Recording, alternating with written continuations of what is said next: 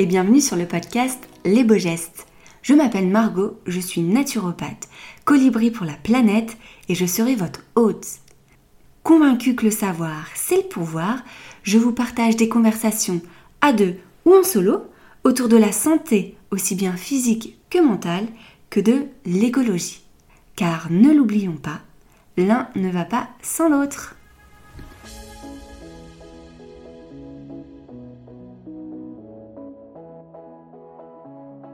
Bonjour Adrien et bienvenue sur le podcast Les Beaux Je suis ravie de t'accueillir parmi nous.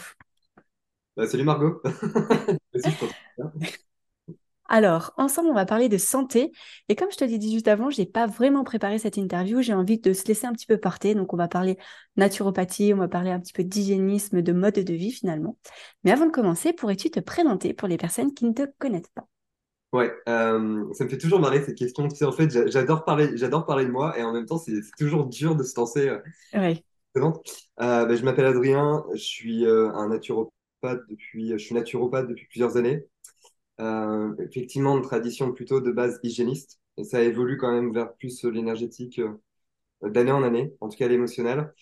Euh, avant la naturopathie, j'ai fait euh, différents, j'ai fait plein de choses. Si je suis arrivé en école de naturopathie, c'est que j'ai eu des très très gros problèmes de santé. À l'époque, j'étais en école de commerce, euh, j'étais en bachelor en école supérieure de commerce et vraiment j'ai commencé à avoir des très gros problèmes de digestion, très gros problèmes de euh, d'inflammation digestive avec des ulcères grade 2, avec je chiais du sang, j'étais constipé une semaine de suite, j'arrivais plus à dormir, j'avais le teint vraiment jaune, j'étais en ictère, tu vois.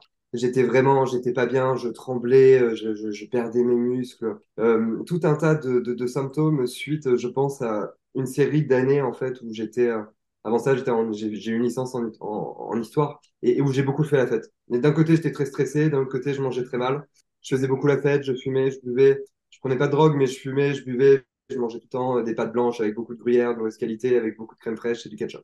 Et, euh, et donc, euh, à un moment donné, je me. Oh là là, ça part dans tous les sens. Mais en gros, euh, j'ai eu des. Euh, voilà, j'ai commencé à avoir des problèmes de santé, notamment de, dans ma dernière année d'histoire de, de, de, de, de, Comment on appelle ça de, Les angines, les angines, les angines, ablation des. Amygdales. des amygdales. Alors, je, je, préviens tout le monde, je suis un peu fatigué, donc si des fois je perds les mots, vous inquiétez pas, c'est un peu slow, mais bref, du coup, euh, euh, amygdalite, ça veut dire inflammation chronique des amygdales, et puis ensuite opération, et à la suite de okay. euh, vraiment mon corps est tombé. Et donc, euh, je suis parti à la base 7 mois en Nouvelle-Zélande, j'ai bossé pendant 7 mois en Nouvelle-Zélande, et quand je suis revenu en France, l'école de commerce, et là, plein de problèmes de santé, jusqu'à devoir m'arrêter littéralement. À l'époque, j'étais, j'ai toujours eu une ouverture pour euh, pour les énergies, pour, euh, pour, pour, la, pour la planète de manière générale, pour la santé, pour, pour les insectes, etc. Mais euh, euh finalement, à cet âge-là, où tous ces problèmes arrivaient, j'étais hyper fermé. J'étais hyper fermé, donc bah, je, je fais le, parcours classique. Quoi. Je vais voir des médecins, des spécialistes, des gastro-entérologues, euh, médication, on propose différents types d'opérations, etc. Donc, tu vois, j'étais arrivé à un niveau assez élevé, mais en même temps, mes souffrances ne partaient pas, j'allais pas bien, tu vois. Je, je n'arrivais pas à, à, aller mieux, quoi. Et donc, à un moment donné, je me rappelle, c'est ma, ma, mère et ma sœur me parlent du dictionnaire des, des maladies, quoi. Ouais. Moi, ça m'intéressait, et puis en fait, de manière plus superficielle, j'ai rejeté en bloc. Je c'est de la merde, en gros, j'y crois pas du tout. Quoi. Okay. J'étais totalement englué en fait dans euh, le rôle que je m'étais créé dans la vie. Quoi. Euh, c'est-à-dire euh, un petit jeune branleur totalement égo, dans l'ego très superficiel, finalement avec peu de valeur morale. Tu vois, je, je les avais au fond de moi, mais superficiellement, c'était plus du tout ça que je faisais rayonner. Parce que finalement, j'étais rentré dans le rôle qu'on qu me demandait. Si je parle de ce c'est que c'est hyper important, c'est parce que je pense que mon état de santé, il, il s'est dégradé pour m'aider à sortir de ce rôle, pour m'aider à faire les masques. C'est pour ça que je parle de ça. Et euh, ça a été un parcours d'année en année. Et, et, en fait, ce qui s'est passé, c'est que je... Bah, du coup, euh, ça va, là, tu m'as posé une petite question, j'y vais là. je suis... Vas-y. si tu veux, donc euh, elle me parle de ça, je rejette, et puis après elle me parle de la naturopathie, et vraiment, je me rappelle, je dis, mais c'est quoi cette merde? Vraiment, j'étais euh, hyper dur. Réfractaire, ouais. Et ouais, et puis en même temps, ma mère et ma sœur, elles étaient quand même ouvertes là-dessus, puis elles m'en reparlent et tout, puis je m'ouvre un petit peu plus, et puis mon médecin de famille, je lui en parle, et il me dit, mais oui, ça pourrait être une très bonne idée. Et donc, je vais voir une naturopathe euh, dans ma ville de naissance, à Blois, et puis euh, en deux séances, en vrai, deux, trois séances, j'avoue que en, en, trois semaines en fait de travail, enfin déjà dès la première séance, en fait, en trois semaines de travail, elle avait fait plus que les médecins en deux ans d'accompagnement, quoi. Et en termes de gestion de la douleur, ça n'avait plus rien à voir. Ça veut dire qu'en trois semaines de mise en pratique, de mise en place du PHV, donc du programme en hygiène vitale qu'elle m'avait proposé, j'avais réussi à moduler la douleur euh, comme j'avais jamais j'avais pu le faire en deux ans, de manière totalement naturelle. Et ça, ça a été une claque. Et très rapidement, je me suis dit, OK, moi, je veux être naturopathe. Donc, elle m'a coaché, elle m'a dit, écoute, moi, je te conseille cette école, cette école. J'ai été plus ou moins coopté. Bon, ensuite, voilà, hein, tu, tu, connais les processus d'entrée euh, euh, selon les écoles. Donc, je suis rentré à l'ESUPNAT à Paris et ça a été euh, quatre ans ensuite d'études merveilleuses où j'ai beaucoup pratiqué la naturopathie en parallèle des études, où j'ai aussi été mentoré. Hein, vraiment, vraiment, j'ai eu la chance d'être mentoré par Jade Allègre. Qui est, que j'ai assisté. J'ai j'ai été proche de, de différents types de différents hygiénistes et de, de, tout un courant de jeunes naturopathes comme Estelle Savana, qui aujourd'hui la compagne de Thierry Casasnovas et d'autres, euh, et de naturopathes qui sont devenus plutôt énergéticiens ou accompagnement coach, ou accompagnant ou coach plutôt en énergétique, bah justement comme Aurore Wilmer, comme Mar tout ça. C'est des têtes à l'époque de la, de la jeune naturopathie parce que nous, on est vraiment arrivé dans le courant de la naturopathie qui venait à peine d'éclore en France. Ça veut dire que la naturopathie, nous, on est rentré dans l'année, ça, ça éclore. Bah, toi, je sais pas, c'est peut-être à peu près la même année, non? Moi, j'ai commencé en 2019. 2019, et bah, ah oui, ah oui, donc tu as commencé, nous, quand on terminait, en fait. Mm. Ça. Nous, on a, on a commencé, oui, 4 ans avant, tu vois. Et vraiment, autour des années 2015, c'est vraiment là où ça a commencé à arriver. Et moi, vraiment, au début, quand j'en ai parlé à tous mes potes, personne ne connaissait, quoi. C'est genre vraiment personne. Et puis là, maintenant, aujourd'hui, tout le monde connaît euh, le, nom juste naturopathe, de, naturopathe ou naturopathie. Mais du coup, pour te faire, en fait, un, un en fait, une petite chronologie, c'est ce qui s'est passé, quoi. J'ai vraiment eu des, un, un, en fait, un facteur dans ma vie euh, santé.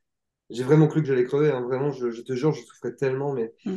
que, que, ça m'a amené à la naturopathie. Et la naturopathie m'a amené ensuite à une mise en place d'une médecine encore plus générale, tu vois, plus holistique, euh, de tradition très hygiéniste et aussi très vitaliste. Et quand on parle de vitaliste en naturopathie, c'est sur le courant de l'énergie vitale. Ça veut dire, euh, c'est arriver à la voir, mais vraiment à la percevoir et à la remettre en mouvement. Des mm. fois, simplement avec la parole. Et c'est ce que je fais moi aujourd'hui en tant que naturopathe, tu vois. C'est vraiment le, c'est ce, ce truc-là que je suis en train de faire. Ouais, c'est vraiment ça aussi que c'est une approche qui me parle aussi beaucoup euh, parce que justement, c'est pas. Je pense que des fois, on oublie vraiment cette part émotionnelle dans euh, les symptômes. Or, on le sait et on le voit de plus en plus en fait que en général, c'est vraiment la cause profonde et c'est euh, notre rôle aussi en tant que naturopathe de vraiment trouver la petite bête pour dire que bah, en fait euh, là ça va pas parce que dans ta tête euh, ça va peut-être pas forcément quoi. Ouais, c'est ça. Mais en fait, même la cause émotionnelle, c'est enfin l'émotionnel, c'est déjà un corps un peu plus subtil. Mais en fait, derrière l'émotionnel, tu as des trames encore plus profondes. Moi, c'est même sur celle-là que, que, je vais aujourd'hui. Parce que l'émotionnel, souvent, c'est une énergie qui n'est pas à sa bonne place, tu vois. Quand l'émotionnel impacte le corps physique, tu vois. C'est très, très marqué. Par exemple, la thyroïde, j'accompagne beaucoup d'hypothyroïdie vraiment vers des arrêts totaux de l'évothyrox. Hein. On parle vraiment du lévothyrox à plus de 120 mg. Il n'y a pas de problème, toi, tant qu'il n'y a pas eu d'ablation de, voilà, d'ablation trop forte. Euh, la thyroïde, pour moi, c'est vraiment généralement un problème de communication, un chakra de la gorge. Souvent, c'est en lien avec l'enfance et souvent, c'est en lien avec l'énergie masculine. Je suis arrivé jusque-là, tu vois. Et quand je travaille sur tout ça, effectivement, il se passe des choses. Et après, tu as des émotions souvent qui viennent de euh, blessures ou traumas ou mémoires. Les mémoires que ce soit des mémoires portées dans le transgénérationnel liées à un trauma ou liées à des énergies encore plus profondes qui nous habitent. Tu vois, vraiment, euh, euh, là, on va sur vraiment des, accompagnements plus, entre guillemets, spirituels. Ça n'a rien à voir avec la religion, mais vraiment plus énergétique dans, dans le, la perception de, la personne, quoi. Et, c'est ça, en fait, que, que je fais. Et si tu veux, l'émotion, généralement, effectivement, moi, je l'apprends, je vais tirer dessus, ou je vais apprendre à la personne à surfer avec, tu vois. Et effectivement, ça libère les Crohn, les rectocoliques hémorragiques, c'est toujours de la colère que les gens retournent contre elles-mêmes. généralement, les personnes retournent cette colère contre elles, mais elles ne s'en rendent pas compte, tu vois. Et là, si tu veux, l'hygiène de vie fait vraiment un boulot de dingue hein, sur les maladies chroniques inflammatoires à caractère auto-immunitaire digestive. Mais euh, à un moment donné, on touche toujours un plafond de verre. Ça veut dire qu'il n'y a plus de symptômes, on va bien. Mais effectivement, là, émotionnellement, il peut y avoir un truc, tu vois, qui peut, euh, ah, qui peut ressurgir. Mais cette émotion, effectivement, là, c'est une cause, on va dire, superficielle. Il faut aller dessus. Et puis ensuite, dès qu'on l'attrape, ensuite, on va choper en fait la toile, on va, on va tirer sur la bobine et puis on va arriver à une cause encore plus profonde. Mm. Et ça, c'est génial et ça peut aller très vite. L'accompagnement Crohn le plus rapide que j'ai fait, c'était en trois semaines, c'était hallucinant. et ah, la meuf, ouais, ouais, et non, c'est le seul vraiment où j'ai fait ça, sinon c'est quand même plusieurs mois. Oui. Vraiment minimum. Mais ça existe. Ça existe. Et alors, elle, en fait, c'était dingue. Vraiment, genre, on a trouvé le truc, on a fait zéro hygiène de vie. J'ai tiré, tiré, tiré en consultation. Elle a pleuré, elle a pleuré, elle a pleuré. Euh, je lui ai proposé, euh, surtout en termes de gestion de vie, euh, des choses à mettre en place. Et elle m'a dit, écoute, il n'y a plus rien. Six mois après, elle m'a envoyé un message, il n'y avait plus rien. Genre, je lui ai dit, tu m'envoies un message dans six mois, s'il n'y a rien. Six mois après, il n'y avait rien. Je dis, ok, fais ta life, quoi. Fais ta life. C'était vraiment, on a tiré sur cette colère. Mais je pense que le travail avait déjà été extrêmement fait. Ça a été amorcé. Moi, j'ai juste eu à infuser un peu une énergie, tu vois. Et euh, parfois, des fois, ça met du temps. Hein. J'ai des, patients en Crohn, ça va mettre des fois deux, enfin, deux ans. Ça veut dire que, genre, euh, en, quelques mois, généralement, il n'y a plus de symptômes, mais après, ça va revenir parce qu'effectivement, il y a des résurgences, tu vois. Sur les gens qui veulent pas lâcher prise, qui sont trop sur un mode de stress, de carburation. Et là, en fait, c'est sur ça. Et tu vois, j'ai une patiente que j'adore qui est revenue là après un an. Euh, et là, elle en chie, elle me dit Putain, mais c'est pas aussi spectaculaire en termes de guérison qu'il y a, y, a, y, a, il y a même deux ans. Et je lui dis Mais oui, mais là aussi, là, tu es sur un mode de de guérison plus profond. Là, maintenant, mm. il faut aller, tu vois. Faut que tu comprennes que tu dois désamorcer ça. Tu n'es pas obligé en soi. Mais là, aujourd'hui, la vie, elle te montre, via la souffrance, un chemin de guérison sur un truc que tu dois traiter actuellement, tu vois. Mm. Tu dois traiter cette information en toi, ce mécanisme, cette manière de fonctionner. L'idéal, là, ce serait d'arriver à évoluer et à pouvoir aller sur un, autre mode. Parce qu'aujourd'hui, c'est sur ça que tu. La, vie t'emmène sur ça. C'est un champ d'expérience. Et, tu vois, je, je, cite toujours Melzi Kelesh. Melzi Kelesh, c'était un roi euh, mage dont on parle dans l'Ancien Testament, etc. Et euh, qui disait en fait l'homme, il va évoluer soit par la sagesse, ou soit par la souffrance. Mais, mais vu que l'homme, entre les lignes, en fait, il nous dit clairement, mais vu, vu qu'on est tous teubés, on va tous aller. on va se faire du mal. ouais, ouais, ouais. Et là, par contre, effectivement, il y a un axe d'évolution dans la sagesse. C'est genre, c'est vraiment la, la sagesse, c'est vraiment l'apprentissage. Tu vois, quand on décortique en langage des oiseaux, c'est l'apprentissage. Mm. Apprenti-sage.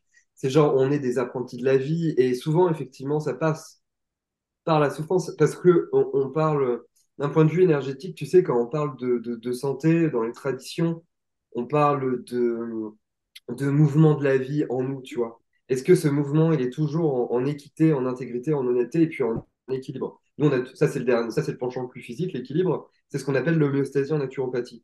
Cet équilibre, euh, la vie va toujours chercher, en fait, malgré tout, à nous shooter, en fait, dedans, parce que justement, c'est le meilleur moyen d'évoluer. Et en fait, à un niveau ultra holistique, donc euh, je rappelle, holistique, ça vient de la racine grecque holos, ça veut dire global, de manière sociétale, euh, un déséquilibre, ce sera par exemple une guerre, ce sera par exemple une épidémie, ce sera par exemple un confinement. Tout ça, ça permet, des, ça crée des axes d'évolution très forts. La Seconde Guerre mondiale, elle a été horrible, elle a tué des millions de personnes, il y a eu énormément de souffrance, il y a eu les camps nazis. Enfin, je veux dire, en tant qu'être humain, on n'a rien fait de pire. Hmm. C'est genre, clairement, les humains, enfin, du, de humain humain, on n'a rien fait de pire. Et pourtant, en fait, il s'est passé un truc de dingue à ce moment-là. Il y a eu une énorme ouverture du cœur. C'est comme si on avait ultra gapé. Ça veut dire que les êtres humains ils se sont cohésionnés entre eux pour, euh, pour, pour bah, déjà sortir de la guerre, pour lutter. Il y a eu la résistance. Il y a eu plein de personnes qui ont sauvé plein d'autres personnes tu vois, qui, qui, vraiment se sont sortis les doigts du cul, qui ont pris leur courage à deux mains, alors qu'elles ne l'auraient jamais fait s'il n'y avait pas eu la guerre. Et puis après la guerre, il faut voir tout ce qui s'est passé. Alors, bon, maintenant, ça a été un peu dévoyé et tout, mais il y a eu la, création de l'ONU, etc. Enfin, il y, a eu, il y a eu plein de choses ultra positives. Ça veut dire qu'on s'est vraiment fédérés ensemble. Il y a eu une putain d'évolution. Il y a eu des choses terribles aussi à côté de toi, mais il y a eu une évolution. Et pourtant, c'est passé par la pire souffrance. Donc, il y a des gens, là, quand ils vont entendre mes propos, ils vont se dire, OK, ça va, ça va trop loin, c'est too much mais vraiment sur le même champ. La maladie, pour moi, c'est exactement la même chose. Et il y a des gens à qui tu dis, vraiment, tu vois, moi, dans mes posts Insta ou dans les articles que je vais écrire, où je dis, en fait, d'une certaine manière, on est responsable de ce qui nous arrive. Et c'est très dur à entendre. Il y a des gens qui disent, mais c'est très culpabilisant, etc. Je dis, mais non, mais moi, je ne veux pas faire culpabiliser parce que effectivement, je veux dire, euh, euh, quelqu'un me croise dans la rue et cette personne, admettons, il lui pète, enfin, elle pète un câble, elle me frappe, tu vois, je veux dire, je ne suis pas responsable.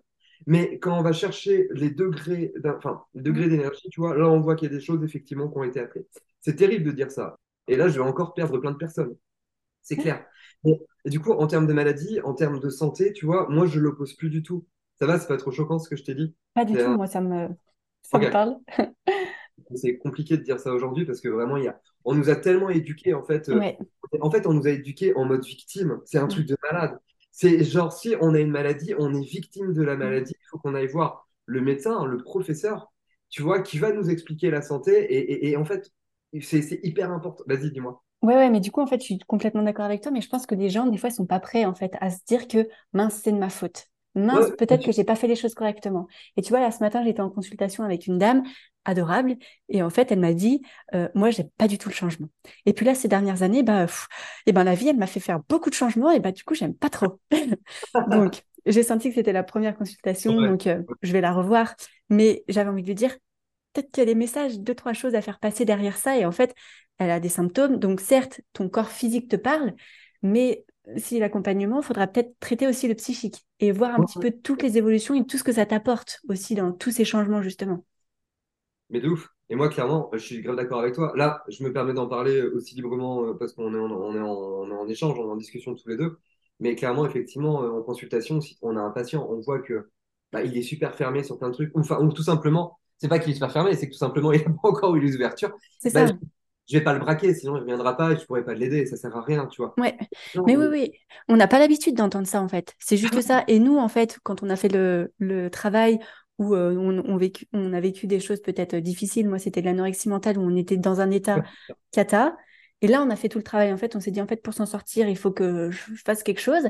Et voilà, c'est peut-être pas le cas de tout le monde, mais je pense que chacun son niveau et chacun son euh, avance comme il peut aussi. Mais c'est exactement ça. Et puis en fait, nous, on est là vraiment en tant que naturaux. Nous, on n'est on pas des sauveurs, on est vraiment là pour aider, pour soutenir. C'est ça. On, vraiment, moi, je nous vois comme des soutenants, tu vois. Mm. Donc, on s'adapte vraiment aux personnes. Et puis aussi, il y a des, moi, je veux dire, c'est vraiment un jeu ensemble, tu vois. C'est un jeu ensemble. Mais c'est vrai que, et moi, je me rappelle dans les premiers cours euh, à l'école en naturaux. Et d'ailleurs, moi, c'est ce que je disais aussi à mes élèves parce que j'ai été étudiant pendant trois, j'ai été prof pendant trois ans euh, à Vitali Formation euh, à Toulouse. Et, et à Vitali, je disais aux étudiants, je dis franchement, euh, en fait, c'est euh, être naturopathe, ça demande être pédagogue de la santé. Mm. Il va falloir faire beaucoup de pédagogie. Et par contre, effectivement, en consultation, il faut bien expliquer que ben, nous, en fait, on ne donne pas d'antisymptomatique. On ne fait pas d'allopathie verte. Ça veut dire que tu as un symptôme, je ne vais pas te donner un truc et il n'y aura plus de symptômes. On va travailler sur l'hygiène de vie. Mm. On va travailler sur l'hygiène nutritionnelle, sur l'hygiène somato-émonctorielle, sur l'hygiène émotionnelle, sur l'hygiène mentale, etc. Donc, effectivement, il va falloir modifier des choses. Il va falloir intégrer et comprendre des choses. Mais il faut y aller étape par étape. Nous, effectivement, en tant que naturopathe, on a cette responsabilité aussi de respecter la personne qu'on a en face et puis d'aller à son rythme. Ce pas les personnes, ce pas nos patients qui vont à notre rythme. Nous, on va à leur rythme. Complètement. Et euh, on ne peut pas imposer un rythme. Moi, au début, je me rappelle, hein, quand j'étais. Euh, allez, les deux, la première année où j'étais naturo, mais j'étais un taré, quoi. Je veux dire, mais j'étais un malade. Et genre, euh, une de mes patientes aujourd'hui qui est en école de naturo me dit, elle me dit, bah, t'étais, euh, étais très exigeant, tu vois, elle l'a dit de manière. j'étais hardcore. Et puis, quand j'avais des patients qui me disaient, en gros, j'ai pas réussi à faire ça et tout, mais en fait, j'étais pas du tout tolérant. Parce que je mm. ah, mais si tu peux le faire, tu vois. Mm. Alors maintenant, bah, il y a beaucoup plus de, rondeur, il y a eu beaucoup plus de douceur qui se sont incarnées dans, dans cette pratique-là. D'ailleurs, les jeunes naturaux, s'il y en a qui nous écoutent, j'ai vraiment le premier conseil que je vous dirais en consultation, prenez votre temps. Quoi. Euh, ça ne sert à rien de vouloir charger la mule. Il vaut mieux faire peu de choses ensemble, même si effectivement on se dit putain, moi je vois ça, ça, ça, si on fait tout ça, ça va être génial. Mais il vaut mieux y aller étape par étape. Parce que la personne n'aura pas assez d'énergie pour tout faire déjà. Et puis après, on peut vraiment rebuter les gens de la naturopathie. Mais c'est ça, quand on ne connaît pas, en fait, des fois, ça fait beaucoup d'infos. Nous, ça nous paraît évident. Ok, tu mets tout ça, tu vas aller mieux. Mais en fait, pour les personnes qui ne connaissent pas, on est aussi quand même des éducateurs de santé et c'est pas inné pour tout le monde en fait. Il faut aussi se mettre à la place de, bah, de nous il y a cinq ans, il y a peut-être dix ans où bah, c'était complètement, euh, comme toi tu l'as dit, hein, au début on était complètement réfractaire à la naturopathie, on connaissait pas en fait. Et quand même la majorité des gens, même s'ils savent plus ou moins ce qu'est la naturopathie, en dans le fond ce qu'on fait exactement, je sais pas toi, mais on reste quand même des, des gens qui bouffent des graines et euh, qui font du, euh, du, yoga les pieds nus quoi. Ouais, ouais, de ouf. Donc il y a toute une éducation aussi à, faire là-dessus, mais c'est vrai que le côté émotionnel, moi, c'est quelque chose aussi qui me, qui me parle beaucoup. Et c'est vrai, je voulais connaître un petit peu le retour que tu en avais de tes clients parce que, parce que moi, je trouve dans, dans le, mon début d'activité, en tout cas, que faire changer justement sur l'hygiène de vie, les gens veulent que ça aille tout très vite en fait. Et en consultation, on a beaucoup de OK, bah euh, au bout de la première consultation, bah moi j'ai pas eu tant d'effet que ça, bah j'ai peut-être plus ça mais j'ai encore tout ça ça ça ça. Et je trouve que les changements d'hygiène de vie sont quand même difficiles à faire accepter par euh, par nos clients. En fait, il faut bah, c'est là où il faut être très pédagogue, il faut mm. vraiment expliquer. Moi, ça veut dire qu'on tu vois les premières consultations à l'époque, elles duraient deux heures, deux heures et demie avec moi, tu vois. Maintenant, je fais en une heure et demie, mais en une heure et demie, je vais prendre dans tous les cas un certain temps pour vraiment tout ce que je propose, je vais extrêmement l'expliquer il y a des gens où je, vais, je vois que ça peut aller très vite. Donc, je vais dire, effectivement, là, euh, toi, à mon avis, en deux, trois semaines, tu auras déjà vraiment. Euh, il va se passer des choses. Puis il y a d'autres gens, je dis là, par contre, on se revoit dans un mois, mais dans, en un mois, tu n'auras pas, de, pas eu d'avancée spectaculaire Mm. en termes de baisse de symptômes ou autre. Par contre, ce qu'on met en place là, c'est la base qui va permettre, ensuite, c'est les fondations qui vont permettre de mettre ensuite les échafauds après. Et c'est sur les, les échafauds où on commencera à avoir des résultats. Euh, généralement, je, je cadre extrêmement bien les choses, et puis les gens qui viennent me voir, ils savent, ils connaissent bien ma pratique, et puis ben, pour le coup, moi, tu vois, ça fait quand même plusieurs années que je pratique. C'est les gens, ils voient, moi, je dois avoir 170 avis. euh, J'accompagne aujourd'hui jusqu'en cancérologie. Donc, les gens, ils se disent, même s'ils comprennent pas trop ce qu'on fait, ou ils se disent, ouais, ça fait chier, tu vois, j'ai pas encore eu de résultat. Et ben, en fait, ils se disent, OK, avec lui, je vais patienter un peu. Parce La que souvent, légitimité aujourd'hui. ouais, ouais, j'ai, j'ai une super légitimité. Et puis, euh, il y a même des gens, pas mal de gens qui viennent me voir, ils ont vu d'autres naturaux avant, tu vois. Ouais. Et je leur dis, en fait, mais là, le deuxième naturo qui que tu as vu, c'est super hein, ce qu'il t'a mis en place. hein. En fait, il fallait juste attendre. Donc, tu vois, je remets aussi l'église au centre du village et je dis, Mm. voilà, je suis pas un magicien. Par contre, euh, on, on va y aller. On va y aller et tu vas voir qu'il y aura des effets. Puis j'explique bien aussi, tu sais, en fonction des cures. Il y a, Mm. alors, il y a des gens, effectivement, où euh, euh, ils, ils ont besoin un peu de magie. Et donc, je vais, je vais, je vais mettre un peu de magie dans le PHV. Ça veut Des dire paillettes. Ouais, ouais. Et en fait, effectivement, il y aura des résultats qui peuvent être plus rapides en fonction des outils qu'on utilise. Mais c'est des outils, c'est des résultats superficiels. Donc, je leur explique bien que derrière, pour les tenir, ces résultats, il va falloir aller sur l'hygiène de vie. Il va falloir aller sur certaines réformes. Il va falloir aller sur des cures. Puis les cures, c'est pas spécialement confortable. Parce que quand tu fais une cure d'élimination et que tu tapes une fièvre qui a plus de 39, 40, bah 41 même, c'est c'est chiant, quoi. Ouais. Euh, quand tu fais une purge, c'est chiant. Euh, quand tu fais... euh, moi, mes patients, je les emmène souvent sur des jeûnes minimum de 3 jours à distance. hein. Dès qu'ils peuvent. Ok. Voilà, bah ouais, tu vois, moi j'ai fait en quatrième, en troisième année en école naturo, j'ai fait un jeûne de deux semaines. J'étais stagiaire en, en, clinique de jeûne, notamment euh, à Pranavital, qui est une excellente clinique dans le nord de la France, que je conseille. C'est le moulin, c'est le moulin de Ron Weasley, quoi. Il est génial. C'est vraiment le, le, le directeur, c'est Pierre Lefebvre, qui est, qui est, qui est docteur en pharmacie et naturopathe de l'ancienne. euh, C'est un naturopathe de l'époque de juste après Marchesso, quoi. Il est Ok. vraiment, c'est un très très bon naturo euh, qui doit plus du tout euh, pratiquer en consultation, mais qui accompagne beaucoup dans le jeûne et qui est très très bon. Et lui m'a beaucoup aidé d'ailleurs à l'époque. Et en fait, après, par contre, effectivement, j'ai, je me rappelle, ça fait longtemps. Et j'ai une patiente, euh, deuxième consultation, bah, elle l'a annulée, tu vois. Elle m'a Ah dit ouais. clairement, moi, je suis ici pour souffrir. Et je lui avais expliqué, elle avait euh, tout un tas de problèmes, très certainement qu'elle allait avoir des problèmes hormonaux et puis euh, inflammatoires digestifs. Et le premier truc, je lui avais demandé de baisser le café. Mais genre baisser en mode une, un café par jour max, ce serait bien. Elle a essayé, elle est malade, tu vois, genre malade, détox, euh, et puis un gros mal de crâne et tout. Je lui avais dit, hein. je lui avais dit en consultation, ce sera pas agréable ce premier programme. Tu vas un peu en chier, par contre après ça ira mieux. Il faut passer malheureusement un peu par Ouais, là. ça. Il va se nettoyer, elle avait un, un niveau de congestion qui était absolument phénoménal. Et euh, après, moi, si je m'étais écouté, je l'aurais directement, euh, j'aurais ouvert euh, de manière assez forte le foie, les reins, puis ensuite j'aurais fait une purge.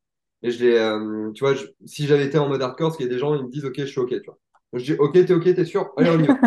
Elle, vraiment, je sentais qu'il fallait beaucoup de douceur, donc il y avait beaucoup de douceur malgré tout. Et en fait, elle m'a dit, écoute, euh, moi, je veux pas souffrir plus.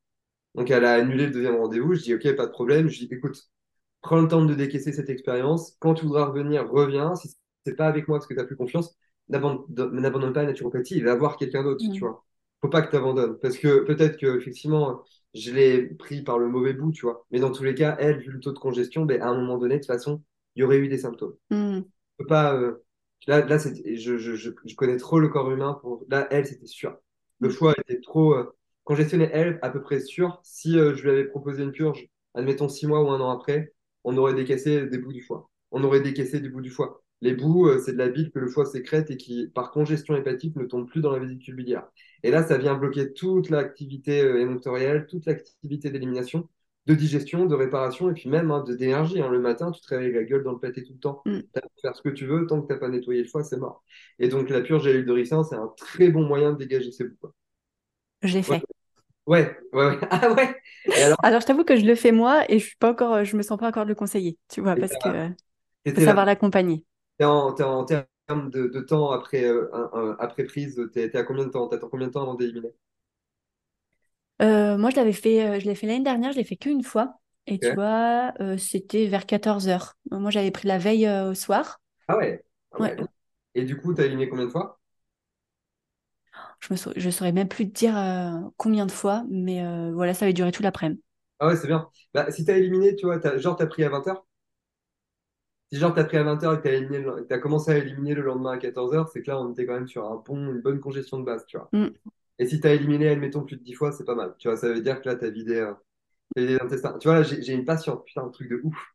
Elle, je le sentais, je lui ai proposé une purge et je lui ai dit, par contre, dans les 4 jours après la purge max, tu te programmes une hydrothérapie du côlon. Donc, elle a fait une purge, elle a dit, bah, dans la purge, bon, j'ai eu 4 éliminations. Je dis, oh putain, c'est pas beaucoup. Elle me dit, alors, par contre, dans l'hydrothérapie, elle m'a dit, ça.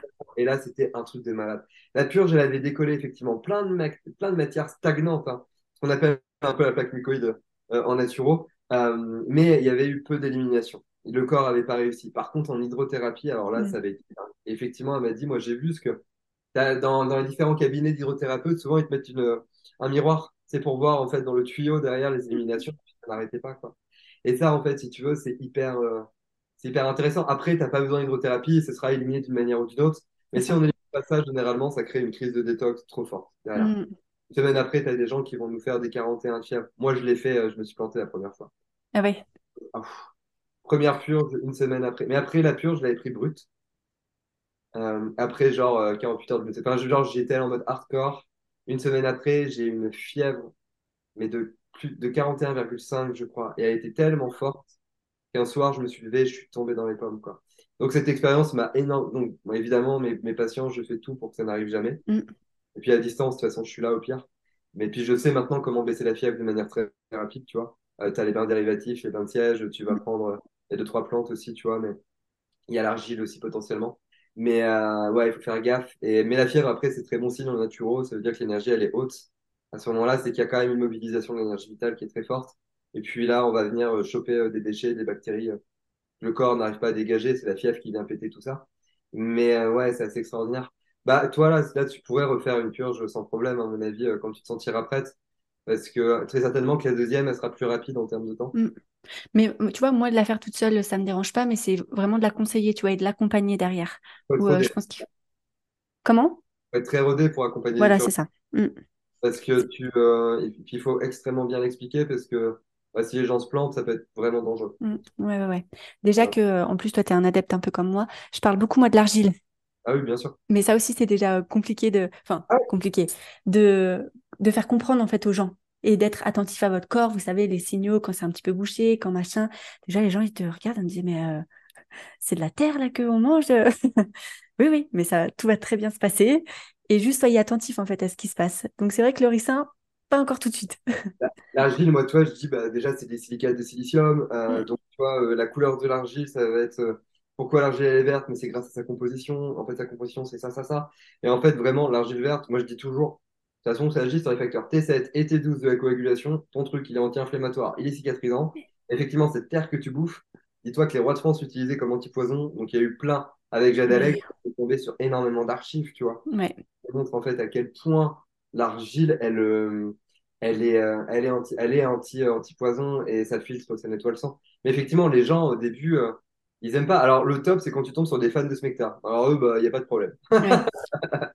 Et puis, euh, il y a des gens, effectivement, tout va bien, et puis l'argile, bim, ça constipe, tu vois. Mm. Parce qu'elle a travaillé sur, une, sur un segment en fait, de l'intestin. Et donc là, bah, tu as juste arrêté la cure, ça va durer trois jours et après tu reprends, tu vois. c'est ça, ouais, ouais. Mais c'est vrai qu'il faut aussi éduquer justement à cette écoute du corps. Et je pense qu'on est un petit peu coupé de tout ça dans notre société aujourd'hui, où c'est pas inné de, pour tout le monde, en fait, d'écouter son corps en disant, là, en fait, qu'est-ce qui se passe? Et pourquoi, en fait, il se passe ça? Et d'être un peu attentif à tout ça. C'est aussi, comme ça qu'il faut les éduquer. Ça, c'est vrai. Et puis, euh, et puis aussi, il y a la culture allopathique dans le sens où tu as quand même, euh, tu vois, euh, moi, j'ai des patients. Moi, j'arrive à bosser avec de plus en plus de médecins. À tel point que là, j'ai bossé en clinique, tu vois, enfin, normalement. Donc, il y a quand même un, tu vois, il y a un gap. Mais quand j'ai des patients, moi, je suis du côté, je suis là, je suis en Touraine. Donc, si j'ai des patients qui viennent, je sais pas, d'Alsace. Puis en Alsace, tu vois, je leur dis, ah, ce serait quand même juste bien de faire cette prise de sang. Donc, bah, tu vas voir ton médecin, tu lui proposes et tout. Il y a des médecins, ils sont ultra réfractaires. Tu dire, Ah bah bah, non, jamais ça, euh, je suis pas d'accord, je vois pas l'intérêt et tout. Et puis, euh, par exemple, si on propose de l'argile, sur le sujet de l'argile, bah, tu vois, les gens, ils vont l'acheter en pharmacie, par exemple. Moi, souvent, je leur propose de l'acheter plutôt en biocop, comme ça, les gens font pas en biocop. Mais en pharmacie, les pharmaciens, ils disent ah, sur- surtout pas en interne. Ils sont pas du tout formés à l'argile, tu vois. Parce que c'est champ métallurgie, etc. Mais en fait, non, mec. Et puis, et puis, même si ça l'était, en fait, de par la composition de l'argile verte, par exemple, ça ne peut, par ionisation, ça pourra jamais passer la barrière. mm. C'est c'est- c'est- c'est réel. Jade a de l'expliqué, il y a une thèse sur le sujet, euh, il y a des études aujourd'hui sur le sujet, on le sait, tu vois. Mais euh, du coup, tu vois, c'est des fois, bah, on se peu, on se, tu vois, il y, en a qui vont tirer dans les. Donc c'est compliqué, effectivement. Les gens, ils sont un peu perdus. Ils disent, bah moi, je viens croire mon naturopathe, mais bon, le pharmacien, il ne dit pas de la merde, tu vois, c'est bah, ça. On a quand même cette culture que euh, le médecin euh, et le pharmacien disent quand même la vérité et que nous, on arrive un petit peu euh, avec nos plantes et tous nos remèdes et on est peut-être un peu plus pointé du doigt et les gens sont un peu plus méfiants par rapport à ce qu'on ce qu'on fait. Mais quand on montre l'exemple et quand on montre en fait, bah, en fait les bénéfices que ça a et juste tester, expérimenter. Moi, j'adore cette notion de juste expérimente. Crois pas tout ce que je te dis et ça j'aime bien aussi le dire. Ne crois pas ce que je dis. Teste en fait. Et c'est pour ça que moi je suis pas trop dans les régimes alimentaires de il faut manger ci, il faut manger ça. Est-ce que toi tu sais, expérimente en fait. Si le fromage, ça passe, bah écoute, très bien, mais si tu vois que 100, t'es beaucoup mieux, c'est pas moi qui le dis, c'est ton corps qui te le dit. Et je pense que ça aussi, on, oublie en fait de le faire, on ne sait plus le faire.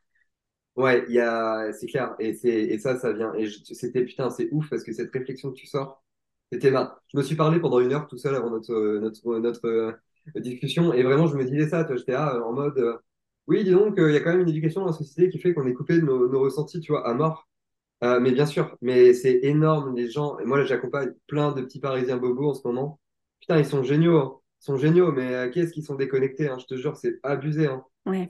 C'est ultra abusé. Et euh, il y en a, ils sont vraiment. et pourtant, c'est des gens qui sont cultivés, qui sont intelligents. Et, mais en fait, bah, ils sont juste quand même. L'intelligence du corps, elle est coupée, là. Tu vois, il y a mm. plus et, et, cette intelligence du corps, quand tu la retrouves, tu as tout compris. Parce que c'est ce que je dis toujours aux gens. Je dis, tu sais, ton meilleur médecin, ton meilleur naturopathe, ton meilleur accompagnant, ce sera jamais euh, moi, euh, ton médecin, etc. C'est toi. C'est toi qui sais. Si, admettons, là, je te propose un truc et que moi, je pense que ce truc est bon pour toi et que tu vois que ça va pas, mais en fait, écoute-toi et arrête. C'est OK, tu vois. Il n'y a pas de problème. Et c'est vraiment pas un problème. effectivement, mais aujourd'hui, on est déconnecté de nos ressentis, mais de, mais de base, notre éducation, elle est mentale. Donc, on nous a, euh, on nous a clôturé dans le carcan mental, du champ mental. Alors qu'en fait, on est des êtres émotionnels et de cœur. Donc, on nous coupe de nos cœurs. Donc, en plus, ça crée plein de réactions, mais des déviantes hein, dans la société. Hein. Il y a plein de, de, de, de, personnes qui deviennent déviantes, qui, ne, qui pourraient en fait sortir de là si elles s'écoutaient un minimum. Mm. Parce qu'on est dans des trucs, tu vois. Et puis après, ça va être la bouffe. Une bouffe pesticidée, absolument, absolument plus nutritive, morte, euh, euh encrassante. Et donc, ensuite, ça va amener à des états de stress stress chronique, dévitalisation, drogue, alcool, tabac, café, etc. Tu vois, mais pas plus tard qu'hier, j'ai une, une, jeune femme qui m'a envoyé un mail. Son frère vient de quitter Paris, il est addict, bon voilà, il est euh, totalement euh, drogué à un médicament. Elle me dit, écoute là, il est arrivé chez moi en Dordogne, on va, euh, est-ce que tu peux le prendre en urgence et tout, tu vois. Mais ça, j'en ai plein en consultation. Ah c'est un truc malade. Des gens, et puis ils s'en rendent même plus compte. C'est des gens qui vont boire très régulièrement, qui, qui sont en fait tout le temps, parce que tout ça, c'est des déviants de nos énergies, en fait, ça, ça dévie nos énergies, on n'est plus connecté à nous-mêmes. Moi, j'adore fumer des cigarettes. Tu vois, moi, je suis un naturo très épicurien. Moi, je suis épicure tabac. Tu vois, vraiment, j'adore fumer. Je suis un petit hobbit. Si tu me fous avec un paquet de clopes en soirée euh, au bord de la Loire avec euh, de la bonne bouffe et une bonne bouteille, je suis capable de péter 20 clopes dans la soirée. Vraiment pas naturo, hein, très compulsif. Mmh. Mais euh, je sais quand même m'arrêter, tu vois, malgré tout en ce moment, j'arrête vraiment. Et en même temps, qu'est-ce que je veux dire? Mais je vois bien que quand je fume une cigarette, ça me coupe totalement de mes émotions, mm. d'un point de vue fondamental. Et si jamais j'ai des consultations le lendemain, je suis coupé de mes ressentis. Ah oui. Pas du tout de la même manière. C'est-à-dire que je ne peux plus me connecter de la même manière aux personnes. C'est pareil si je vais manger une alimentation trop industrialisée ou autre. Moi, chez moi, tu vas bouffer, euh, il n'y a que des aliments bruts. Mm. Tu vois Et grâce à Naturo, euh, putain, euh, euh, merci, oh Seigneur, non, je déconne, mais, je veux juste merci la vie, surtout merci moi. Euh, je, suis, plus addict au sucre. J'étais pendant des années un pur compulsif sucré, un ah etc. Bah, grâce à Naturo, là, c'est bon, hein, franchement, je peux totalement passer de sucre. Et pourtant, j'adore les Kinder Bueno, j'adore les gâteaux, etc. Mais chez moi, c'est pas un problème pendant un mois. Mais vraiment, hein, si je fais pas de resto pendant un mois, ou si je vais pas chez des potes pendant un mois que je suis genre en mode moine, c'est sûr que je vais pas bouffer de sucre. Genre, ah sucre des fruits. Et si jamais j'ai envie de sucre, je vais me faire un peu des dates ou des trucs comme ça. Mais c'est plus du tout un problème. Et, euh, mais par contre, c'est pareil. Hein, dès que je vois que je mange des sucres industriels, etc., ça vient travailler sur le microbiote intestinal, sur les cellules, sur la psyché, sur les neurones, etc., sur les liquides qui nous composent, qui nous composent en l'occurrence. Et, euh, ensuite, je, me déconnecte de moi-même, tu vois. Très important. La connexion à soi-même, elle est hyper importante. Et pour moi, c'est un peu le but de la vie. Il y a des gens dans le milieu spirituel, ils disent oui, alors moi, euh, ma mission de vie, euh, c'est ça, ça, ça. Je dis non, mais ça, c'est de l'ego. Ta mission de vie, c'est de t'aimer, mon gars. Hein, tu vois, c'est tout. Hein. Après, tu as peut-être des qualités, effectivement, que tu peux mettre euh, à profit pour les autres, tu vois, entre guillemets, mais, mais ta seule mission de vie, c'est d'aller vers toi et c'est de t'aimer. C'est le seul truc mm. qu'on te demande. Euh, mais, ce que j'aimerais aussi rajouter pour les personnes qui nous écoutent, c'est que ça prend du temps, en fait, tout ça. Et ça aussi, les gens, des fois, ils veulent, comme je l'ai dit tout à l'heure, ils veulent tout que, enfin, tout aille trop vite. Et il faut savoir que toi, ça fait quand même quelques années maintenant que tu ah fais de la naturo, que moi aussi, ça fait. Et en fait, ça, ça se fait pas du jour au lendemain, en fait. Et c'est pour ça que c'est pas en une consultation, même peut-être deux, en fait, que on a tout de suite ces ressentis et que on sent euh, le, flot euh, circuler en nous. Mais c'est, ça prend du temps. Mais une fois qu'on y arrive, ben, en fait, c'est, c'est beau, tout simplement. C'est trop beau ce que c'est trop bien ce que tu dis. Tu as raison de, de, de, colorer un peu euh, là mes, mes propos parce qu'effectivement, ça du temps et parfois même beaucoup de temps. Et il y a aussi un truc hyper important, euh, c'est que on, parce qu'en France aussi, c'est un problème chez nous, on n'est du coup effectivement pas patient. Pour rebondir sur ce que tu dis, euh, c'est-à-dire qu'on veut des fois tout tout de suite, tu vois, on veut que ça aille vite. Et parfois, en fait, c'est le chemin va demander du temps, et le chemin, il ne termine jamais, tu vois. C'est-à-dire que quand tu auras guéri sur le corps physique, dans tous les cas, tu auras des actes d'évolution sur autre chose. C'est normal. La vie va toujours nous venir nous travailler, tu vois, c'est normal. Et, euh, mais par contre, effectivement, au niveau de la santé, sur le corps physique, une fois que c'est installé, euh, généralement, c'est solide et c'est là. Mm. Il n'y a pas de raison que ça bouge si on fait en sorte que ça se passe bien. Mais effectivement, ça peut prendre du temps. Et moi, ça doit faire facilement maintenant 7 euh, ans que je suis dans la naturopathie. Donc voilà, hein, je veux dire, quand tu vois ma gueule maintenant et ma gueule, par exemple, en première année en école naturo, il y a eu une très longue il y a une ça. Après, des fois, il y a des paliers qui sont qui, qui franchis de manière très rapide. Ça va aller vite, tu vois. Mais euh, avant d'aller vite, tu vois, sur un palier, parfois on a vraiment eu une maturation qui a duré euh, des mois, des mois, tu vois. C'est normal. Et ça on n'a pas, enfin, suivant l'histoire de vie aussi qu'on a de chacun, et eh ben ça prendra plus ou moins de temps et il faut l'accepter et c'est ok en fait. C'est l'histoire de vie et puis l'environnement. Ça veut dire qu'il y a des gens, bah, euh, moi, voilà, je, admettons, j'ai un travail qui me va pas, je vois bien que ça appuie sur le corps physique, mais je peux pas quitter ce travail parce que j'ai des enfants, que j'ai un prêt, etc. Voilà, c'est beaucoup plus difficile que, bah, moi, en fait, je suis jeune célibataire et je peux tout quitter du jour au lendemain et je peux me réorienter, tu vois. C'est pour ça aussi, il faut accepter aussi son environnement de vie et, et puis être doux avec soi-même. La douceur. En naturo, on dit que dans les grands axes de la santé, dans les cinq grands piliers de la santé, à un moment donné, il y a la positivité. Vraiment, la positivité, c'est extrêmement important. Moi, je rajouterais la douceur parce que euh, on a tendance à être dur avec nous-mêmes. Eh, on est dans une société violente. Il y a tellement, mais même si elles sont sourdes et qu'elles sont pas spécialement visibles comme ça, mais il y a tellement de violence. Notre éducation, moi j'en parle souvent, elle est violente. Tu enfermes des enfants assis toute la journée dans des cases, c'est violent. Euh, les, les, relations au travail de hiérarchie souvent sont violentes. Mm. Les relations hommes-femmes en France, elles sont violentes, même si c'est de mieux en mieux, même si la parole, elle se délie même si en fait les hommes, ils sont, mais moi le premier en fait, et moi en fait j'ai eu des attitudes euh, pas spécialement, pas physiques, mais je sais que j'ai pu être quelqu'un de très dur, d'agressif dans la vie, d'avoir une énergie violente, mais le premier vis-à-vis de moi-même. Oui, mais c'est ce que j'allais dire. Voilà, et en fait c'est toujours effectivement par rapport à soi-même. Ce qu'on fait, ce qu'on, en fait, les interactions qu'on va avoir avec les autres, elles reflètent un peu les interactions qu'on a avec nous-mêmes. Donc, euh, et c'est dur de dire ça. Bah, il dit voilà, mais aussi putain, bordel de merde. Euh, il y a des gens, tu vois, en gros, c'est de la faute des autres. Je dis, mais non, c'est aussi de ta faute. regarde un petit peu, regarde ta, ta, ta, vie intérieure, la bordelle de merde. Et ce que je dis là, c'est par rapport à moi-même, de ouf, évidemment, tu vois. Et, et, nous, en tant que naturopathe aussi, c'est hyper important. Et on voit que les naturaux, ils évoluent aussi en fonction de leur, tu vois, d'année en année. Et puis en fonction des tranches de vie, bah, on sera plus ou moins impétent sur tel ou tel truc. Mais c'est parce que aussi, c'est par rapport à ce qu'on vit aussi en nous, dans notre vie intime, etc. Mais quand je dis intime, c'est vraiment avec nous-mêmes. Et euh, ça, c'est la base, c'est hyper important. Et euh, ça, j'en ai vachement parlé avec Jade Allègre. C'est vraiment la posture du, thérapeute, de l'accompagnant, tu vois.